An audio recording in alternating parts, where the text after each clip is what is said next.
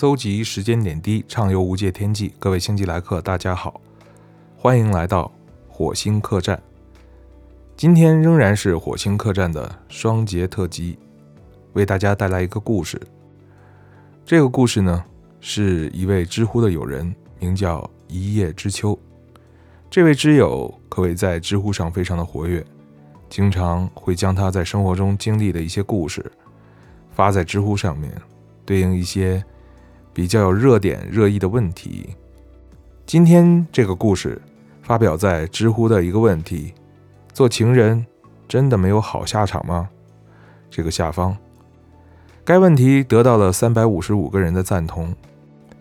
我也是得到了一叶知秋的允许，来跟大家分享他的这个故事。接下来，我会用一叶知秋的第一人称来跟大家。分享这篇故事。我大学毕业的第一份工作是在一家律师事务所当助理，说白了就是打杂。当时有一个女助理跟我一样，也是那一年大学毕业的，我们俩前后脚进的律所当助理。但是不知道为什么，她在律所跟我特别不对付，我说一句话，她就呛我两句话，总是在同事面前不给我面子。搞得我俩关系特别的紧张。后来我大学毕业以后交的那个女朋友跟我分手了，那段时间我每天就像行尸走肉一样，她也注意到了。记得那天是十二月三十一日，天上下着大雪，我们俩是办公室最后两个走的。她主动过来说：“一起去吃水煮鱼吧。”那是我们俩第一次单独吃饭。两人一起吃饭的时候，他对我说：“他那样对我，并不是我这个人有问题，而是因为他的前男友和我一样，也是 C 大学毕业的。他的前男友比他大八岁，是他上大学时候在网上认识的。见面以后，他就爱上了这个男生。这个前男友应该算是我的师哥了。他是电视节目编导，在当年，这是一个既时髦、收入又高的行业。”所以她的前男友免不了在外面沾花惹草。等到她大四那年，想毕业以后两个人结婚，但是她男友说根本不想那么快稳定下来。两个人大吵一架之后，分手了。于是她就恨屋及乌，知道我是 C 大学毕业的之后，对我也就特别的厌恶。但是那天她看到我失恋以后痛苦的样子，没想到我也会这么用情。就感同身受，对我的印象有些改变了。从那次单独吃饭之后，我们俩变成了无话不谈的朋友。后来，我们俩几乎每个周末都在一起，一块吃饭，吃完饭之后去 KTV 开一个小包厢唱歌，有时候又在一起看电影。在一起时间久了，我就对他有了感觉。但是我刚经历过感情的失败。不敢轻易向他表白，怕自己失去一个感情的寄托，于是做了所有备胎都会做的事情，那就是一心一意、无条件的对他好。我当时的想法是，只要我对你好，好到让你一天都离不开我，我们早晚会在一起的。很幼稚是吧？可备胎就是这样养成的。他是王菲的铁粉，于是我就尽可能搜集各种王菲的周边送给他。他想看北京人艺的话剧《茶馆》，可能北京的小朋友们都知道，《茶馆》的票特别难买，我就排了好久的队，于是给他抢到了两张票。那时候虽然收入不多，但是每周末他想吃什么，我都请他吃，只为了他能开心。就这样，我在他身边一陪就是两年。回想这两年的点点滴滴，我根本没有在他面前表现出任何一点抱怨和不满。我每天在他面前都是开开心心的，每天的嘴里给他讲的都是段子和笑话，就为了能让他开心，让他知道和我在一起是有多么的幸福。有一次，我们俩吃完饭分开，我在公共汽车上收到他的短信，问：“你喜欢我吗？”我开心的笑了出来，觉得我的陪伴终于有了结果，就马上回复他：“喜欢啊，真的喜欢，我们在一起吧。”他回复我说：“嗯，我感觉出来了，你以后要对我好啊。我回复说：“我当然会加倍对你好的。”可是我也就开心了一个晚上。等到第二天上班的时候，他的短信就来了：“对不起，原谅我昨天的冲动。我觉得我们俩的关系还不到火候，我们还是做朋友吧。”那个时候，我已经离开了原来的律所，我去了新的律所，而他考了公务员。我当时特别的失落，觉得这次完了。女孩说：“我们还是做朋友吧。”其实是连朋友都做不了了。果然。他一个多星期也没有跟我联系。那一个星期，我真的每天煎熬到了极点。我特别后悔。他问我喜不喜欢他的时候，我为啥那么快就暴露自己的真实想法呢？现在我们连朋友都做不了了，我好后悔，我好后悔失去他。可是一个星期之后，他突然又给我打电话，说他在西单逛街，要不要陪他一起？接到电话的我。根本没有其他想法，发疯了一样冲到西单，害怕再失去了他，又开始了自己备胎的日子。就这样，又过了一年多。我一共陪他走过了三年。有一天晚上，我们俩一起在后海喝完酒，我送他回家，到了家门口，我突然不知道哪里来的勇气，把他抱住，吻了他。我对他说。咱俩在一起三年多了，我还没有打动你吗？我已经二十七岁了，你应该给我一个答复了吧？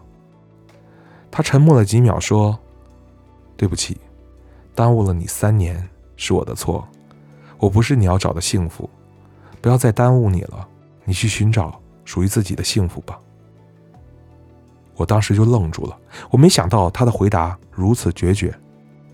我当时一股血液冲到大脑，感觉脑子懵了，半天我才缓过来，对他说：“嗯，谢谢你给我一个准话，我知道了，打扰了。”等我回到家，怎么也不甘心，就给他发了一个短信，说：“我们在一起三年了，我对你不好吗？”他的回复是：“对不起，你对我很好，我有时候也会觉得很喜欢你，可是我还是喜欢比我大很多的男人。”我不想和男孩一起成长，我喜欢男人的成熟。我不喜欢两人为那些柴米油盐的琐事吵架。我希望对方能哄着我，让着我。我希望我有什么要求，他一眼就能看出来。而这些，你都没有。看到这里，我实在也没有办法，只好回复说：“好的，我知道了。希望你能找到你的理想型，以后大家也不必相互打扰了。”从此，我们俩也就不再联系了。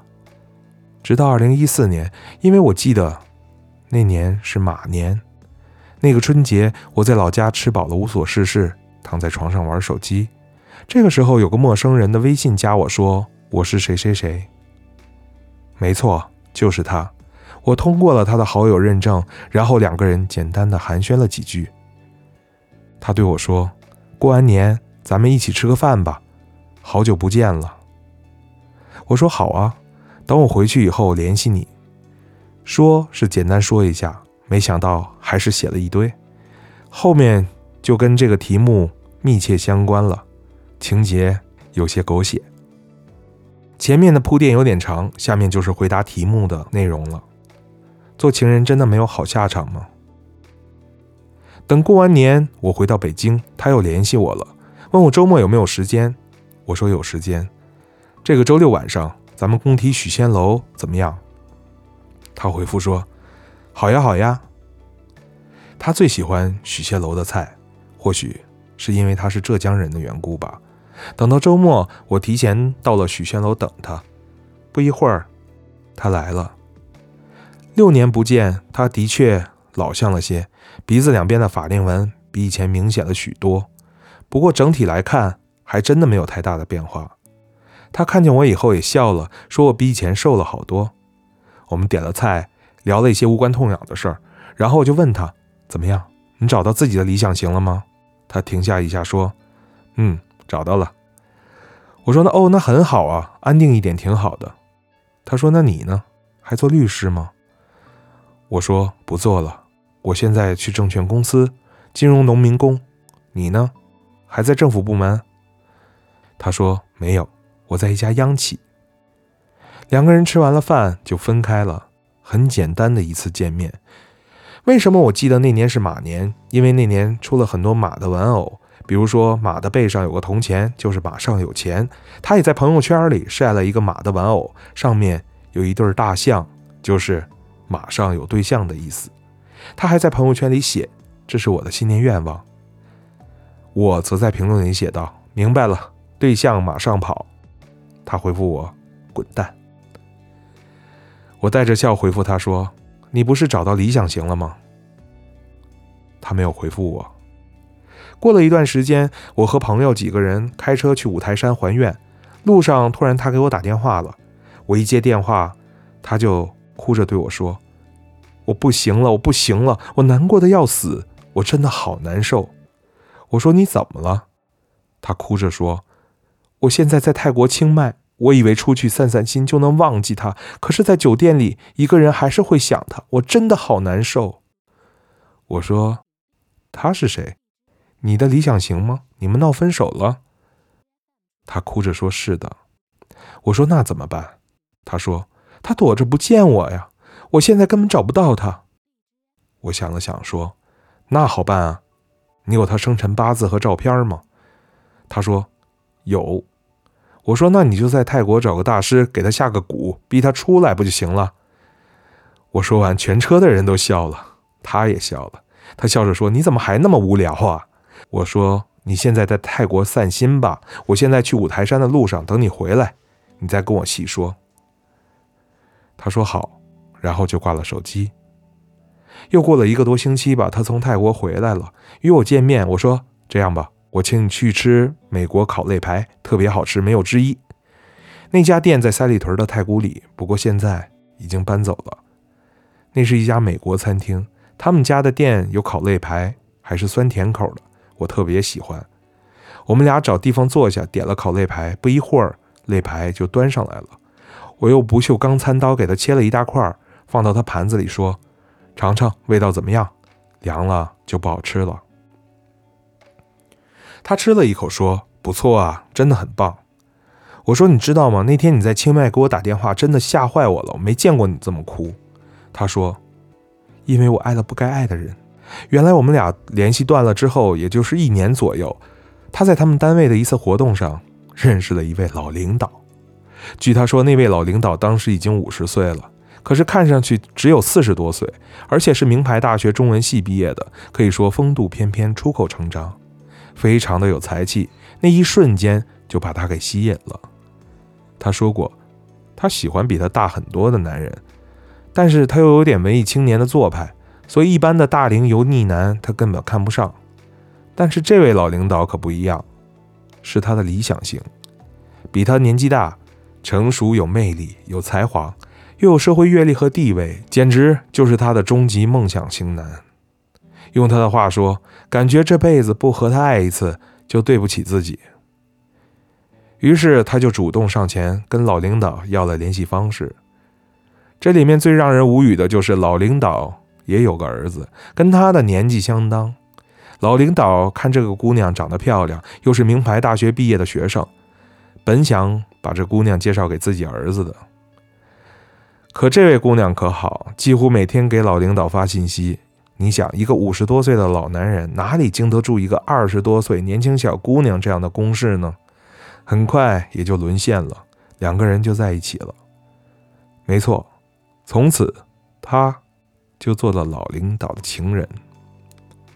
他说那几年是他最开心的几年，老领导也没有亏待他，把他从一个清水衙门托关系调到央企一个游说大的部门，而且进去第一年就分到了集资房了。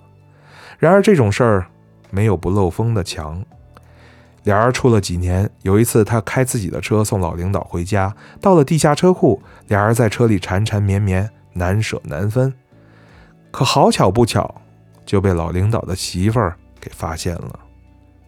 老领导的媳妇儿是某大学的老师，没有大吵大闹，而是找到了他的家，对这个姑娘说：“从今以后，不许他再见老领导，否则让他在央企做不下去。然后还把老领导送他的包包之类的东西都拿走了。老领导那年已经五十多岁了，退休前本来可以再进步一下，所以也怕媳妇儿去举报自己，自觉断了和他的来往，申请去外地做调研了。从那天起，老领导的电话也打不通，手机也打不通。给老领导的下属打电话，都说不知道去哪儿了。他就感觉自己快要疯了。加我微信那天，就是因为他实在太难受了，又想起了我，这才通过我的手机号码加了我的微信。我听完他的事儿，半天没有说话。他说：“我知道这份感情长久不了，但是我真的爱他。可是到了今天，我发现我也接受不了这个结果。”我则对他说：“你有没有想过，让他和老婆离婚，和你在一起？”他说：“当然说过，我也跟他提过，但是他说我别太幼稚了。他比我大那么多，等我四十多岁的时候，他都可能躺在床上动不了了。到时候我会不会照顾他还不知道呢。”我说：“我觉得这个老领导想的还是挺长远的。你刚三十出头，还是有个稳定感情比较好。”这种事儿，年轻的时候犯了错也就犯了。现在这个岁数，不能再任性。他低头沉默了半天，说：“我不是任性，我是真的爱他。”哎，我有点不想跟他再聊下去了，只好对他说：“你好自为之啊。”等我们吃完饭，他忽然对我说：“咱们去唱歌吧。以前咱们吃完饭都去 KTV 唱歌，两个人能唱到半夜。”我也好久没有唱了。我说好吧，你失恋，你最大。我们又去了麦乐迪，要了一个小包间，点了酒水，然后他就点了一堆王菲的歌，一首接着一首的唱，唱了半天，他累了，说你也点呀，我好久没有听过你唱歌了。我就点了一首张宇的《趁早》，我觉得我唱的还行，尤其当我唱到“如果你不想要，要退出，要趁早”。我没有非要一起到老，他眼泪一下子就决堤了，哇的一声在包间里面哭了出来。我赶紧过去安慰他，他抱着我使劲的嚎起来，一边嚎一边说：“你干嘛要要躲着我呀？干嘛要躲着我？”那天我再也不敢唱歌了。他在包厢里哭了好久，等他平静了，我就送他回去了。你们觉得我当时有没有一些幸灾乐祸的想法？实话是，真的没有。我只是觉得他可怜。另外，我也想别再招惹他了。无论多可怜，我还是离他远一点吧。从那天起，我开始刻意的疏远他。可是真的没想到，有天晚上他又给我打电话，哭着说：“我受不了了，我想死，我割腕了。”